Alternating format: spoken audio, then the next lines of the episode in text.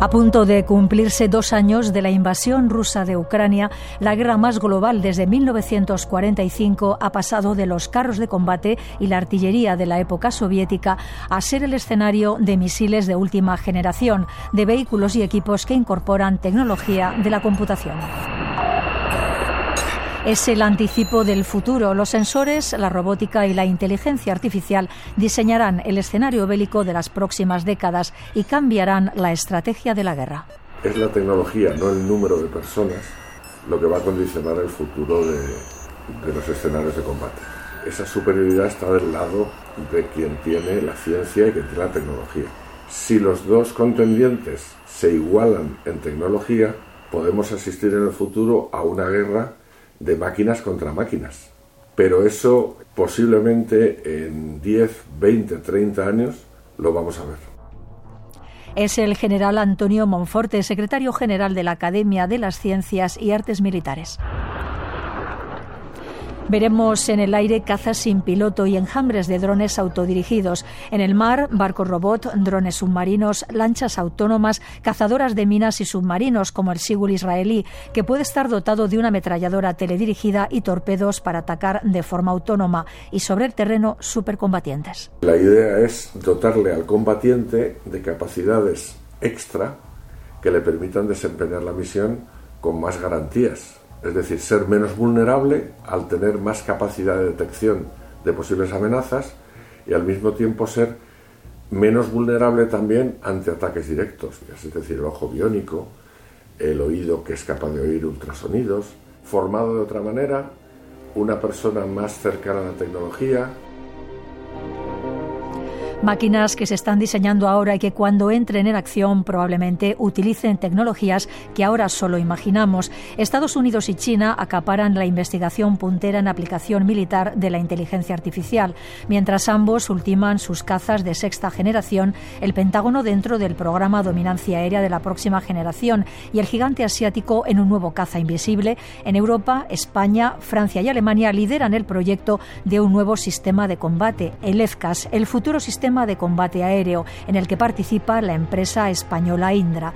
Nos vamos hasta las oficinas de Indra en Madrid para hablar con el director del programa, Sebastián Laiseca. Aquí se trabaja pensando en un conflicto del año 2040 el concepto de, combate aéreo cambia, pasamos a un, a un, entorno mucho más colaborativo.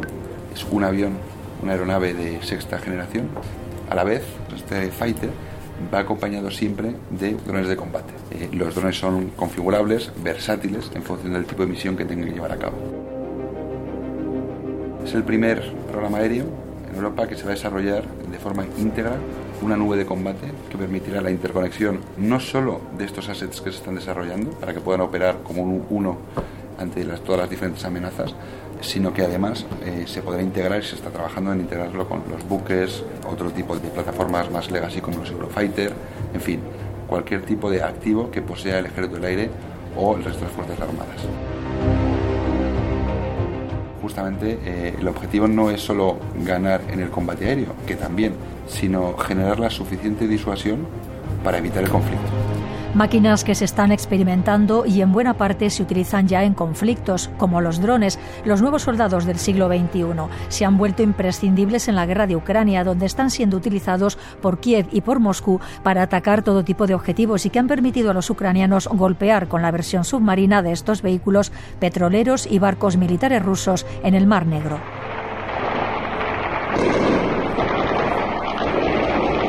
Desde Ucrania a Yemen, Nagorno-Karabaj o Libia, en manos de estados, de grupos terroristas como el ISIS o de insurgentes como la resistencia islámica de Irak, los drones, sobre todo los de pequeño o mediano tamaño, fáciles de conseguir, han pasado a ser la gran amenaza de sistemas militares muy costosos. Por eso, para neutralizarlos, se trabaja en los antidrones. Hablamos con Alfredo Estirado, consejero delegado de la empresa tecnológica TRC, en la vanguardia de este campo todavía poco explorado. Ten en cuenta que nosotros estamos utilizando la inteligencia artificial en distintas, en distintas facetas. Es decir, estamos analizando el espectro radioeléctrico, ver si lo que se comporta parece un dron. Estamos eh, viendo desde el punto de vista óptico si el movimiento, la, forma de comportarse corresponde a un pájaro o a un dron. Lo estamos verificando con una señal de la radio. O sea, tenemos diferentes factores que juntos nos están diciendo, mira, este es un dron y es más, somos capaces de aprender a base de, de detectar y de volar y de incorporar nuevas amenazas indiscutiblemente que el dron esté identificado, sea de un fabricante o sea de un señor que lo ha hecho en su casa. O sea, yo creo que es diferencial y eso todavía nadie ha hecho una aproximación al sistema antidrón como el que hemos hecho nosotros, que además está muy apoyado por el ejército. Mario Hernández y Luis Arias son ingenieros en inteligencia artificial del Departamento de Innovación de TRC. Mario nos explica cómo bloquear un dron enemigo antenas que son capaces de producir ruido para cortar lo que es la comunicación del dron con la estación base. Y podríamos incluso, eh, si eso eh, no funciona, porque al final los drones cada vez van evolucionando, eh, podríamos ya intentar utilizar técnicas que sería directamente abatir directamente al enemigo con proyectiles, con morteros, con granadas que inteligentes que lo que hacen es que justo antes de impactar se fragmentan para poder dar a esos drones que son muy complicados de dar precisamente porque son muy pequeños.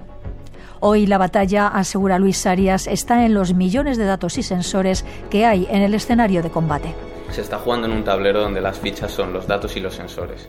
Y la mayor probabilidad de ganar es detectar a tu enemigo lo antes posible y eliminar sus máximas fichas posible. Con eliminar sus máximas fichas me refiero a tratar de inhibir sus comunicaciones y su capacidad de obtener datos. Yo creo que en la guerra del futuro va a haber un componente tecnológico fundamental, yo casi diría único.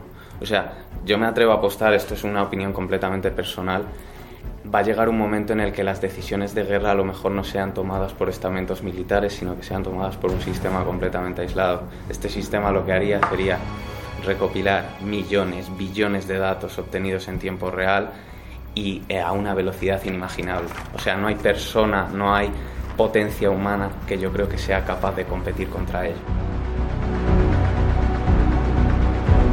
Un escenario que da vértigo, enjambres de drones, robots, naves sin tripulación, son los ojos y los oídos de quienes toman las decisiones militares, pero podrán ser también el cerebro. Caminamos hacia una fórmula mixta de hombres y máquinas, dice el general Manfredo Monforte. Al final siempre hay que pisar el terreno por muchos sistemas informáticos de inteligencia artificial tecnológicos que tengamos, al final si queremos ganar una guerra, tenemos que pisar el terreno, tenemos que imponer nuestra voluntad estratégica y política. Y hoy por hoy el uso de la inteligencia artificial sin intervención humana plantea demasiadas dudas éticas y legales. De momento, el uso de armas letales siempre está condicionado a la intervención del hombre. Alguien tiene que tomar la decisión, porque al final las eh, consecuencias pueden ser de tipo penal y lo penal solo está en la persona, no está en las máquinas, de momento. Entonces la inteligencia artificial viene a plantear serias dudas sobre el uso de armamento letal sin intervención humana. Guerras de inteligencia artificial contra inteligencia artificial podría ser cuestión de tiempo.